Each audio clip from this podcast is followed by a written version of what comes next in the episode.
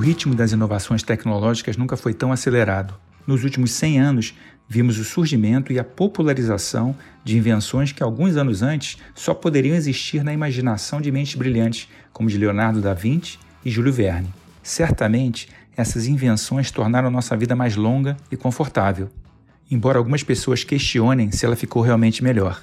Só que todas essas novas ferramentas e os custos para sua fabricação, manutenção e funcionamento têm um preço. Um preço pago, em grande parte, pelo planeta. Poluímos nossos rios, oceanos, o ar e a própria terra.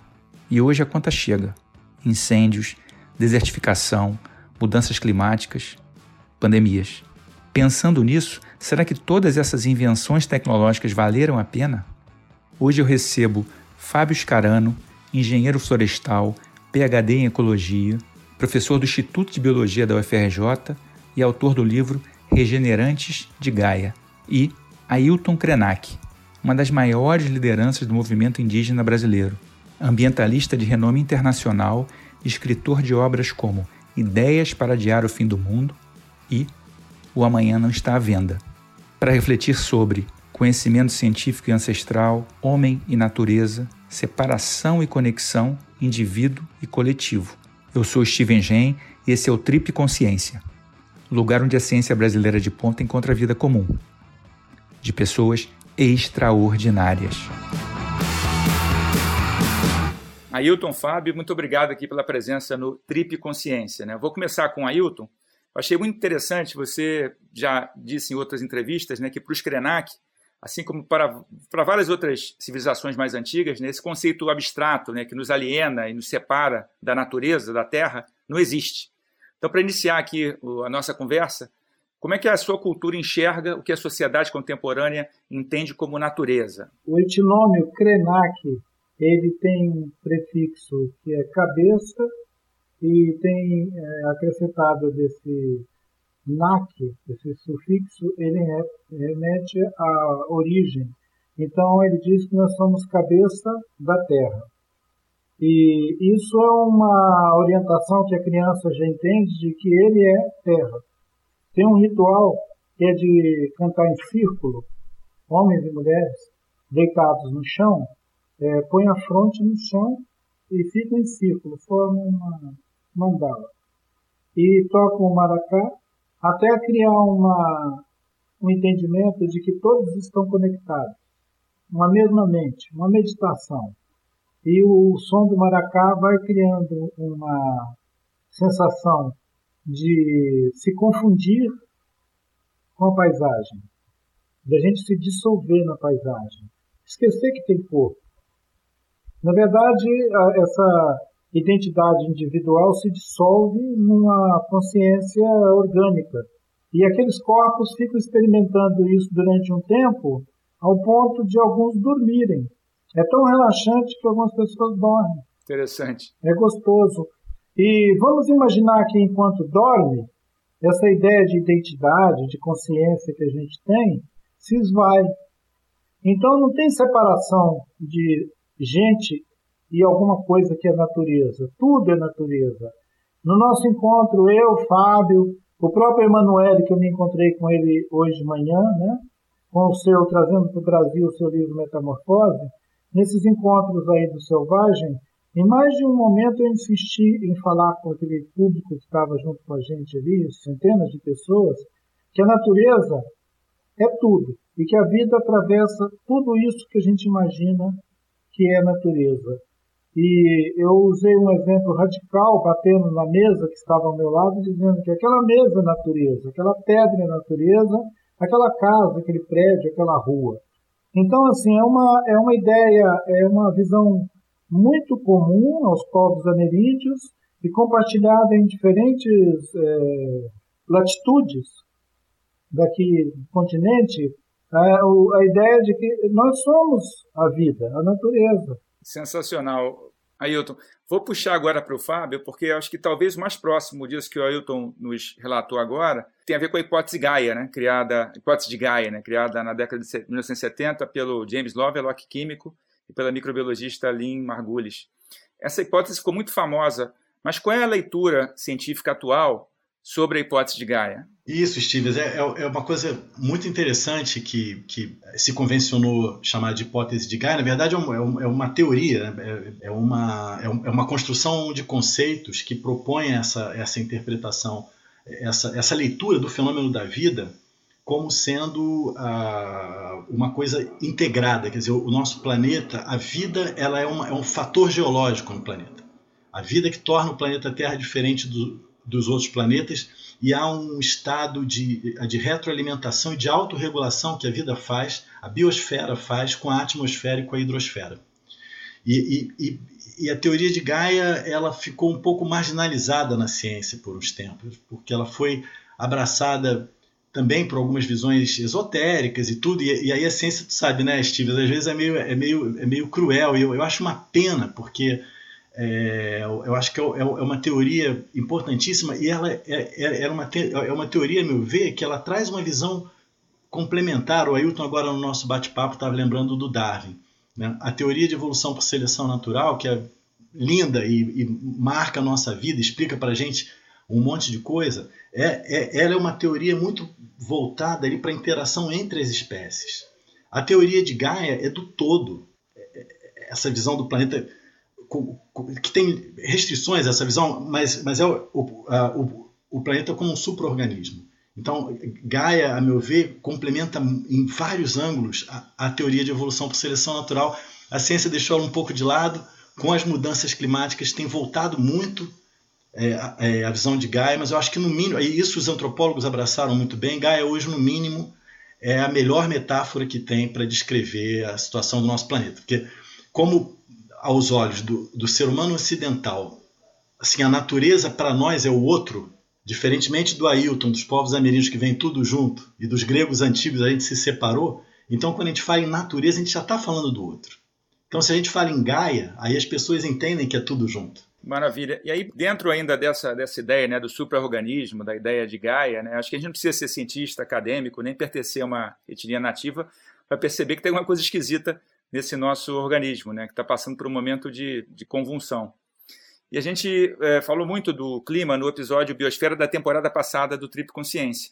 Então eu vou focar hoje aqui com vocês mais na, na, na questão da, da pandemia, né? acho que não podia deixar de ser. Então a gente teve a síndrome respiratória aguda grave de 2002, depois teve a gripe aviária de 2004, gripe suína 2009 e agora chegou a Covid-19, né? que são todas doenças zoonóticas, ou seja, são transmitidas de animais para os seres humanos. Esses surtos zoonóticos estão cada vez mais frequentes. Eu queria te perguntar, Fábio, qual é a, a tua percepção de risco que a destruição né, e os incêndios na Amazônia e no Pantanal estão acrescentando para o surgimento de novas pandemias? É, não, imenso, né, porque as, é, essas, essas várias epidemias a que você se referiu e a nossa pandemia atual, elas decorrem em grande parte da perda de ecossistemas, da perda de hábitats. Então, às vezes, populações locais que se alimentam de elementos da fauna, esses elementos da fauna vão ficando cada vez mais encurralados a partir do instante que se perde o ecossistema, e as populações viróticas que habitam ali esses animais, elas se multiplicam, mutam e eventualmente as pessoas vão estar se alimentando, vão, vão estar se contaminando com esses vírus novos. Então tem uma gigantesca relação com, com, com desmatamento, assim como tem, e já demonstrado cientificamente, a dengue tem, a febre amarela tem, a, a leishmaniose tem, a malária tem. Então, a, a, tudo isso que está. Quer dizer, a gente, a gente espera. Eu, me lembro, né, assim, uma coisa, até citando aqui o meu querido Ailton, eu me lembro, logo no comecinho da pandemia, assisti uma live dele, e aí eu, eu me lembro que alguém virou para o Ailton e perguntou, falou, puxa, tomara logo as coisas voltarem para o normal. E o Ailton falou, não, Pro normal, não. Tem que ser uma outra coisa, não, não esse normal antigo. E eu concordo totalmente, mas é incrível como a gente não aprende. Né? Em meio a essa situação toda, o Brasil enxama a gente. Como pode? Que, que crime, que coisa horrorosa que está acontecendo aqui. Isso não é feito só de mudança climática, isso é feito de crime, de ação criminosa. É gravíssimo, porque se nós estivéssemos só sofrendo a erosão, resultado das mudanças climáticas no sentido de longo prazo, nós íamos poder atuar dentro desse contexto de uma maneira mais eficaz. Diante de uma violência programada pelo Estado brasileiro de destruir o ecossistema do Pantanal, de devastar a Amazônia, a gente entra numa situação de conflitos de ideias já, né? sai do contexto de um debate de mudanças climáticas e entra numa questão política grave que está é, assolando a, a mais de um ecossistema do território brasileiro, como se nós estivéssemos decididos a destruir nossa própria casa. E até vou, vou, vou continuar contigo, Ailton, para te perguntar o seguinte, né? Porque a gente está falando de, da, do coronavírus, está né? Tá falando da, da, doença Covid, e tem é, muitas reflexões sobre que, na verdade, a Covid é, é como se fosse uma resposta do organismo vivo, Terra, ao incômodo que é a nossa presença aqui, né? O ser humano é, na verdade, o vírus destruidor do, do planeta que a Covid seria o mecanismo de defesa. Queria saber a tua opinião em relação a essas comparações. A gente é mesmo o vírus? A gente está afadado a esse destino? ou foi um caminho equivocado? A gente está conversando aqui, obviamente, que tem questões de, eh, de gestão, de administração, de opção política que está por trás disso também, né? Mas essa resposta, pensando aí no organismo vivo, Terra, ela é até maior do que esse momento, de certa maneira, distópico que a gente está vivendo em relação a, a, aos governantes atuais, mas é algo eventualmente maior, né? Sim. É, como disse o Fábio, Gaia convoca a gente para uma outra percepção dos eventos da vida é, no planeta. Ele é, é, nos tira daquele lugar é, antigo de separação da natureza e do homem, né, dos seres humanos, da vida. E, e provoca uma, uma benéfica colisão desses pensamentos, onde o que mais ressalta é que existe uma orientação antiga que implica no pensamento de muitos povos de que a, Terra é um lugar que vai acabar. E as chamadas religiões abraâmicas, né, que árabes, judeus, cristãos, acham que a Terra vai acabar.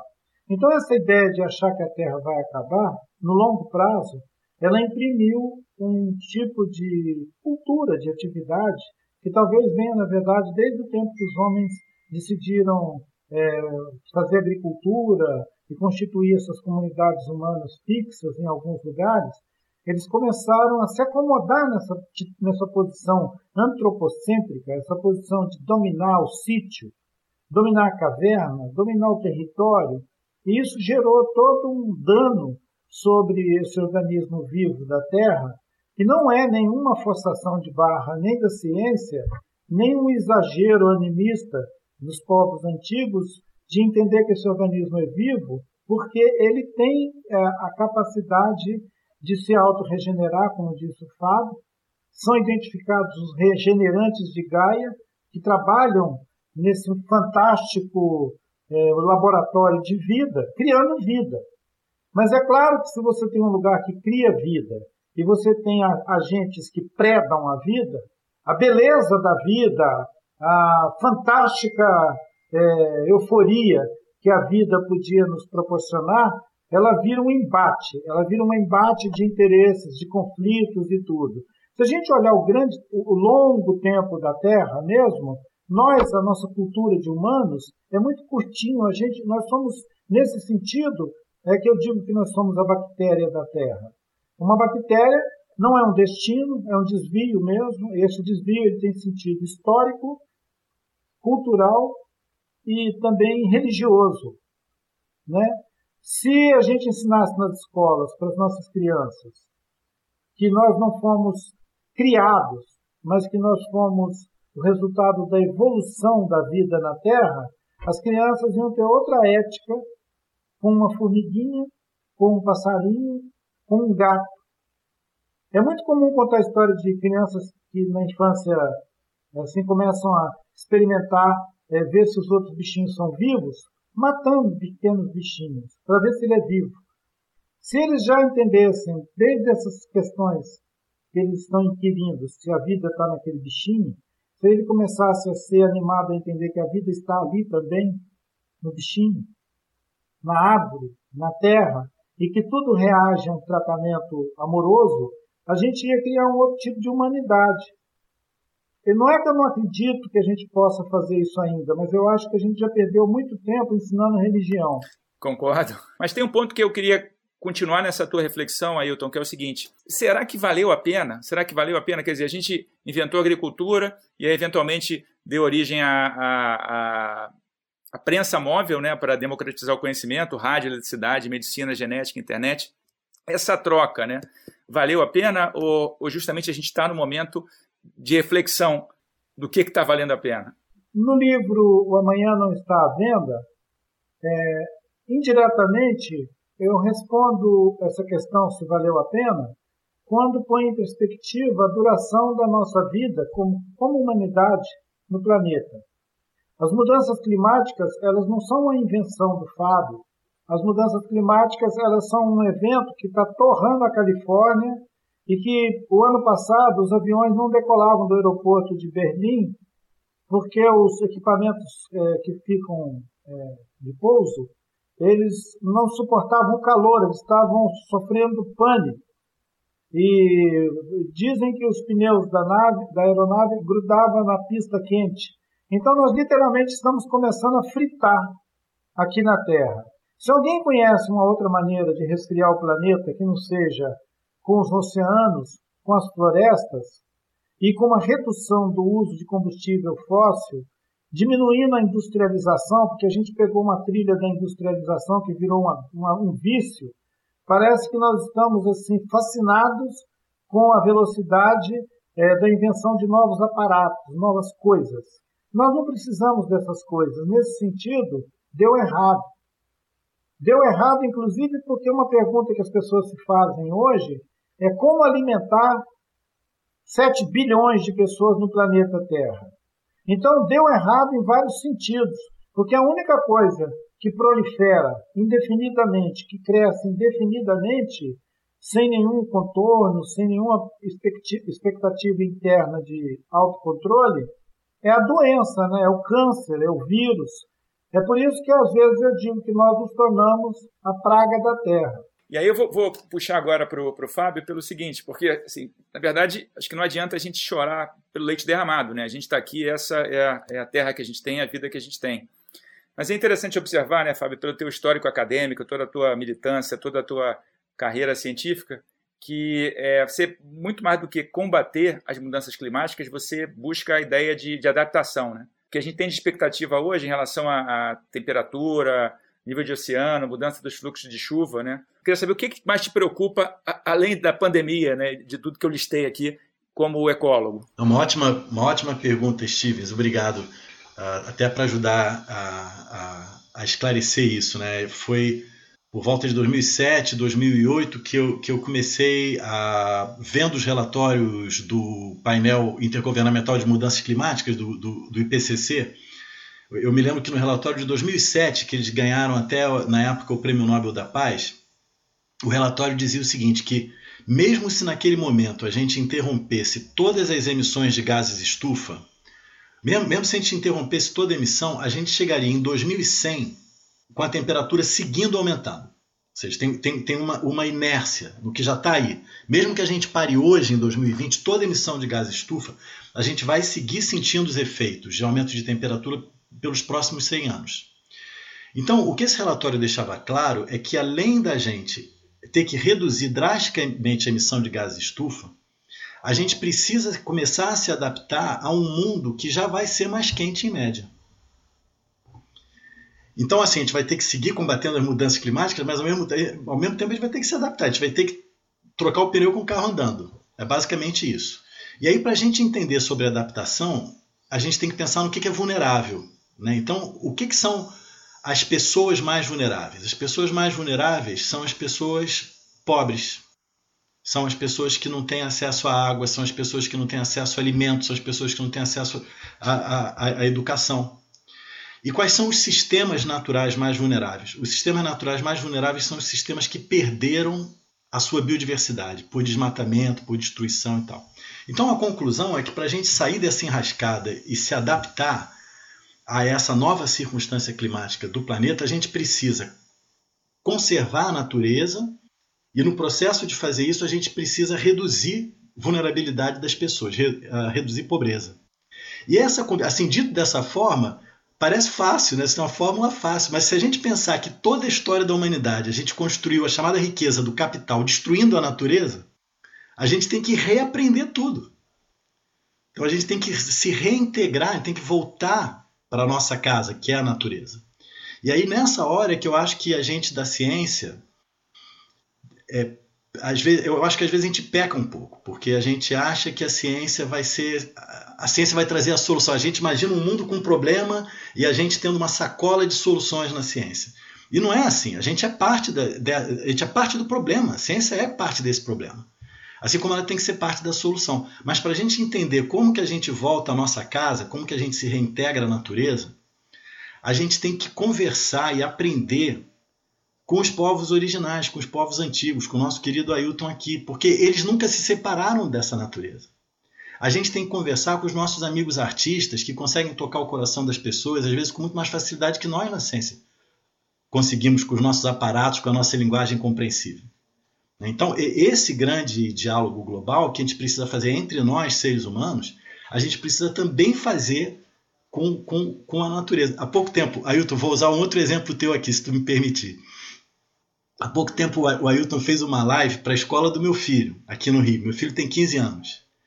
E aí o meu filho virou para mim e falou, falou, pô pai, o professor um dia antes falou para gente que a gente, durante a aula do, do, do Ailton Krenak, a gente tem que estar tá segurando em alguma coisa da natureza. Que luxo! Aí ele pegou uma planta e ficou segurando durante a fala do Ailton. Eu achei tão legal, porque a, a, a, o, o, que o Ailton levou para as crianças é assim, essa juventude, a gente também, quem é urbano, se perdeu muito contato com a natureza. Os psicólogos até estão falando isso, eles chamam esse fenômeno de extinção da experiência. A, a, experiência de estar em contato com a natureza está se extinguindo. Isso gera um monte de problema psicológico e psicomotor até. Então, esse reencontro com, com, com a natureza, a gente precisa. E a gente precisa. É, é como se a gente fosse assim. Os humanos ocidentais, né, é, alienados da natureza. É, é como se a gente fosse criança assim perdida. A gente está perdido e está em, busca do nosso pai e da nossa mãe. E para isso a gente precisa de orientação.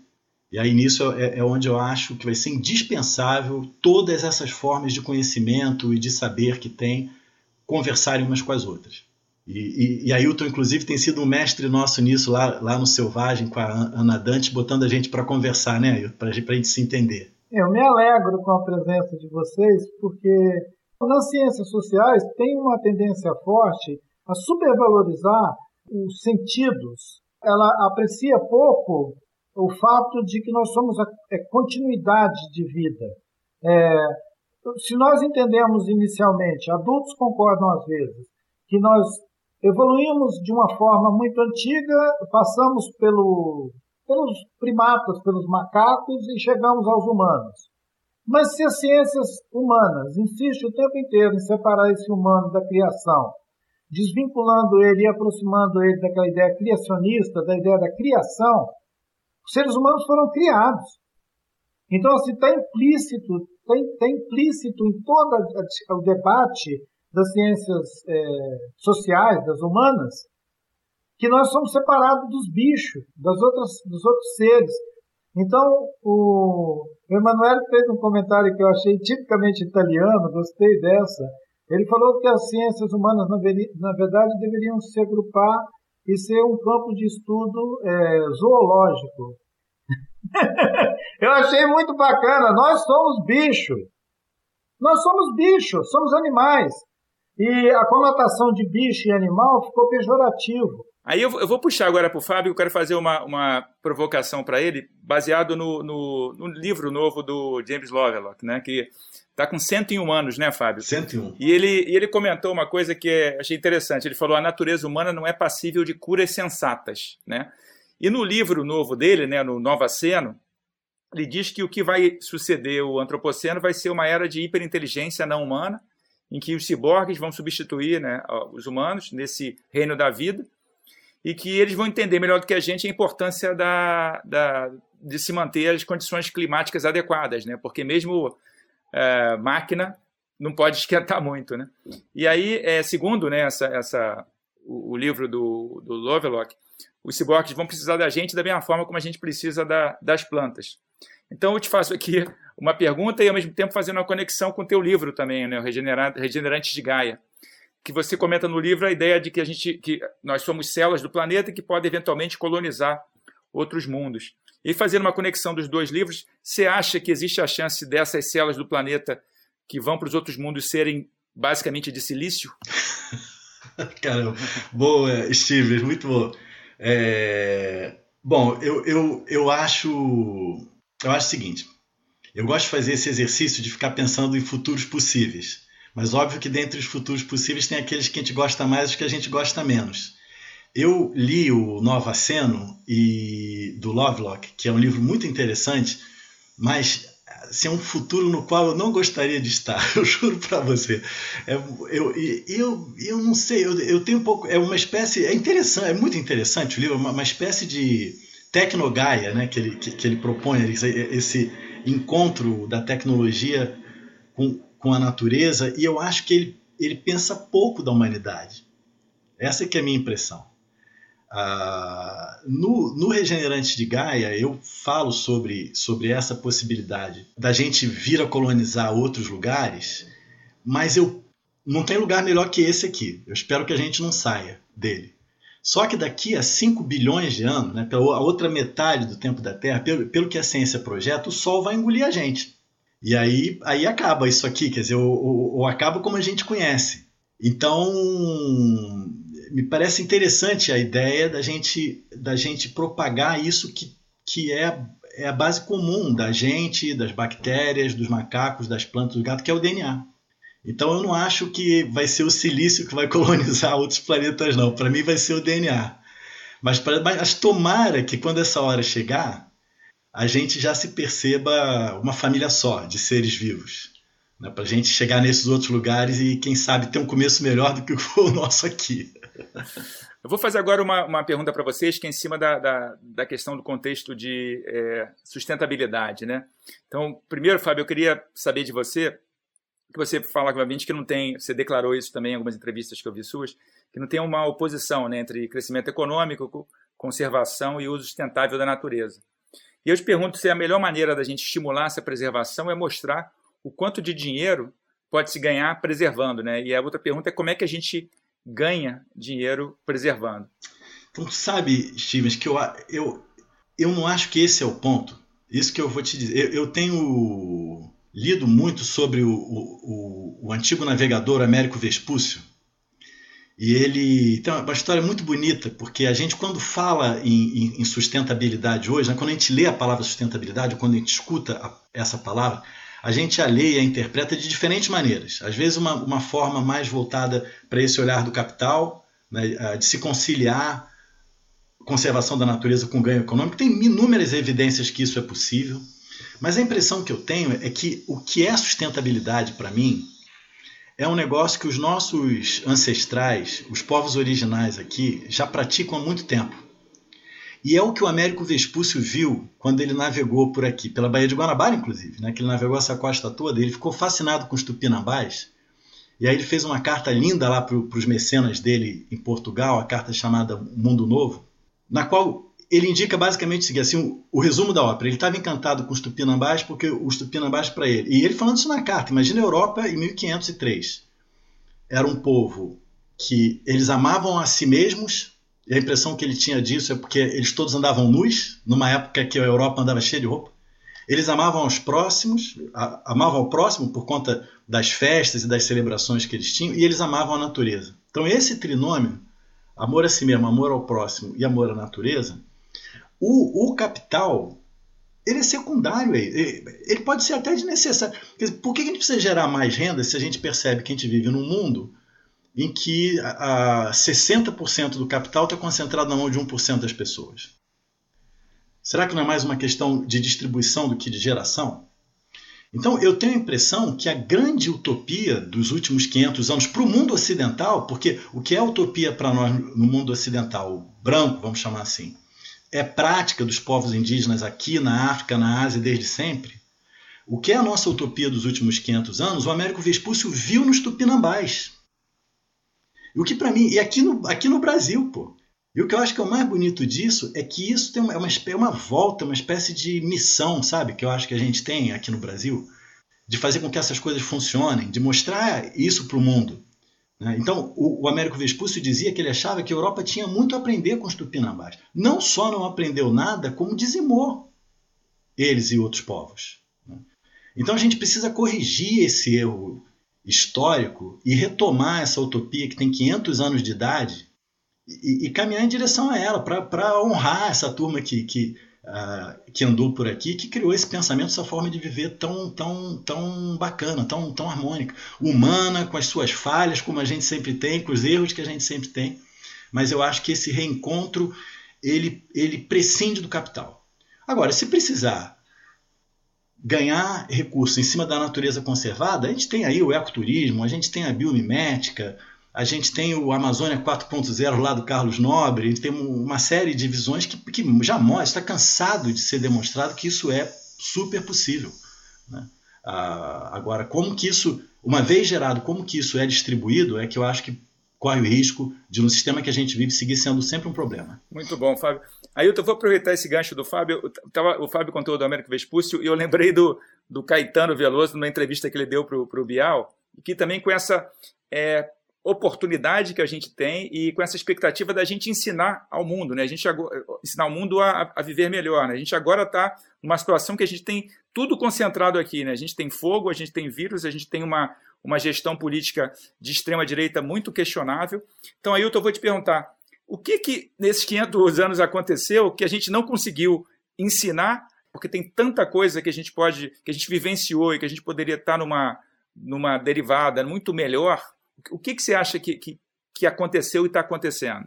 Eu gosto muito da maneira como o Fábio consegue prospectar, buscar em diferentes lugares, inclusive em tempos históricos, matéria para é, esclarecer algumas é, confusões que a gente insiste nelas, né? como essa ideia, por exemplo, da riqueza. O, o, o Américo Vespúcio, ele viu o que a Europa não queria ouvir. E porque já tinha um projeto colonial estabelecido na dinâmica do acúmulo de riqueza que a Europa já vinha fazendo isso. Em mais de um momento nessa conversa nossa, eu me lembrei de Alexandre, Alexandre o Grande. Quando Alexandre inventou de ir lá para a Ásia e sair integrando todo mundo debaixo de uma ideia de governo geral. Aquilo já era uma síndrome totalitária que estava ali evoluindo, evoluindo no tempo até a Europa ter essa ideia de sair colonizando o planeta inteiro. Se a gente fosse pensar em coisas que dão certo e dão errado, a gente teria que dizer que a Europa fez, teve um sucesso incrível em colonizar o planeta inteiro e teve uma infelicidade enorme de colonizar ela de uma péssima, de uma péssima maneira. Porque se, a, a, a, se o movimento de colonizar fosse essa ação que integra diferentes continentes e povos e cultura, ela podia ter produzido outra coisa diferente dessa destruição e dessa devassa que eles fizeram nas vidas e nos organismos não humanos também que eles foram encontrando pelo caminho. Pois bem, se essa é a parábola que a gente tem de base para pensar a, a coisa que nós vivemos hoje, é que é, não é confortável para mim imaginar o Brasil sendo um laboratório para o mundo, nesse sentido. É, chega e o Bruno Latour ele teria publicado um, uma obra recente onde ele chama essa situação que nós estamos vivendo no Brasil de tempestade perfeita. É, eu fiquei imaginando, ora, bolas, quem é que quer ser o, o vórtice ou o assento de uma tempestade perfeita? A gente quer o quê? A gente quer acabar o nosso mundo no sentido social, cultural, ecológico, né? Porque se nós somos a tempestade perfeita, nós vamos virar, na verdade, um abismo, um buraco, né? um desgoverno total, onde a Europa, que tem uma história riquíssima de responsabilidade em relação a essa colonização errada, deveria agora se engajar com o povo do Brasil, com o Brasil, com os povos daqui vizinhos da bacia amazônica, Peru, Colômbia, Venezuela, estão passando por crises terríveis e que o gesto que a Europa deveria fazer agora é um gesto de solidariedade é, implicada. Significaria investir aqui para a gente se aproximar daquilo que o Fábio disse, que é um tipo de desenvolvimento onde a prioridade não é o saque. Mas a dinâmica do saque ela foi instalada em 1500 e não parou. Perfeito, perfeito. A gente está chegando aqui no, no final do nosso papo e eu queria fazer duas perguntas para vocês, né? Uma, eu acho que ela já está acontecendo aqui naturalmente, até pela própria afinidade né, de, de, de, temas e pela amizade entre vocês, que é a gente poder integrar saberes, né? O saber acadêmico com o saber ancestral.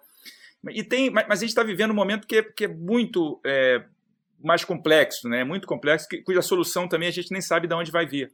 Mas é preciso dar um primeiro passo. Então, eu queria saber de vocês, assim, honestamente, é, a gente refletiu sobre vários assuntos, né? mas nesse contexto de pandemia, aquecimento global, é, incêndios, polarização ideológica amplificada nas redes sociais, qual pode ser o, um primeiro passo para a gente poder é, resgatar muito do que vocês estão falando, que é, de certa maneira, a nossa essência, né? enquanto parte integrante da natureza. Né? Qual pode ser esse primeiro passo? Né? É, é, eu sei que é uma pergunta, não é pegadinha, mas é uma pergunta difícil, mas eu queria, sinceramente, ouvir de vocês como é que vocês veem que a gente, ok, a situação é essa, é uma tempestade perfeita, é uma situação que, que não, não tem uma, uma clareza, mas se vocês têm alguma, alguma ideia de, de um primeiro passo para a gente sair desse, dessa situação tão caótica que a gente está vivendo?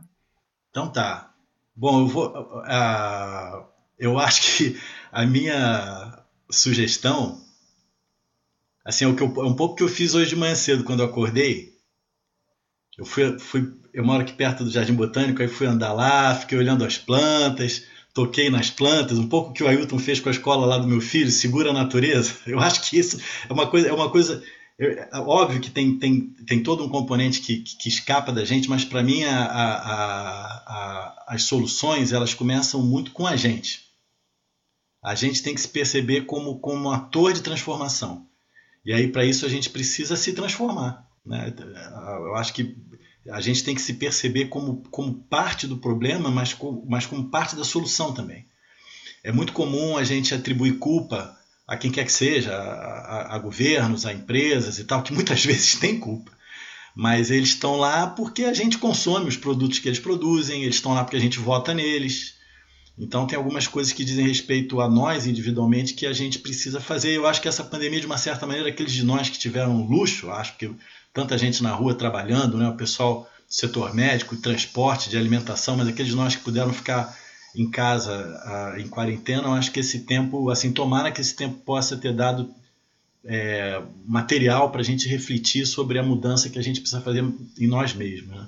Aliás, o Gandhi falava isso, não é? Para as mudanças que a gente tem que ver, que a gente quer ver no mundo, a gente precisa começar em, em nós. Eu acho que é um pouco por aí, Stevens, que é a minha sugestão. Legal, obrigado. Ailton. Bem, a gente não pode também é, concluir a nossa conversa só nos termos, digamos, é, da longa duração é, do que pode ser regenerado. Né? Trabalhar com a restauração. Para você trabalhar com a restauração, você tem que ter pelo menos uma matéria inicial. Se eles estão destruindo o Pantanal, estão destruindo a floresta amazônica, vai sobrar o que para a gente restaurar depois? Né? Eu acho que, na verdade, nós já estamos entrando naquela chave que, dentro do, do painel do clima, ficou identificado como mitigação. Eu acho que a gente já, já entrou naquela fase da mitigação. Não é mais a, a da gente trabalhar com a ideia da conservação. Está sendo destruído o material que a gente conservava. A restauração do ponto de vista político, é inviável ir restaurar agora qualquer coisa, porque os caras estão botando fogo no Pantanal. E isso virou uma piada dentro do palácio. O negacionismo ele está impedindo uma ação de restaurar qualquer coisa é, no nosso país, inclusive de re restaurar as relações sociais. Porque eu estou vendo que as pessoas estão ficando tão irritadas umas com as outras.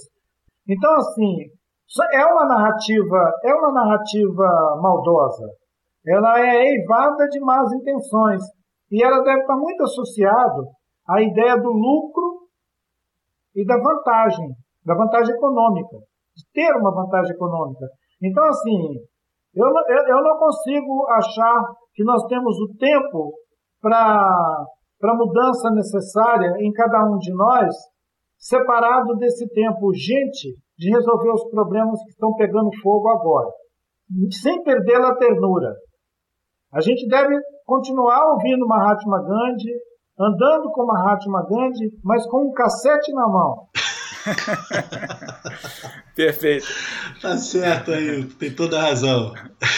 É isso. Então, mestre Ailton Krenak, mestre Fábio Scarano, muito obrigado pelo papo, na esperança que a gente não transforme Gaia numa terra de ciborgues e que a gente continue aí florescendo, levando uh, o DNA, como o Fábio bem escreveu, para outros planetas e sendo felizes. Muito obrigado pelo, pelo papo, que foi assim, aulas e aulas de, de reflexão e na expectativa da gente ter um pouco mais de, de paz e, e, um mundo melhor. Muito obrigado mesmo. Que bom, gente. Obrigado. Beleza. Obrigado pelo presente. Para mim, para mim me encontrar com vocês, especialmente reencontrar meu amigo Fábio, é uma oportunidade da gente continuar juntos, olhando essa, esse ao redor nosso e pensando quando é que aquela plantinha vai sair do alto da montanha e ir lá para a beira do mar, ir lá para a Restinga, recriar a vida, é. espalhar a vida.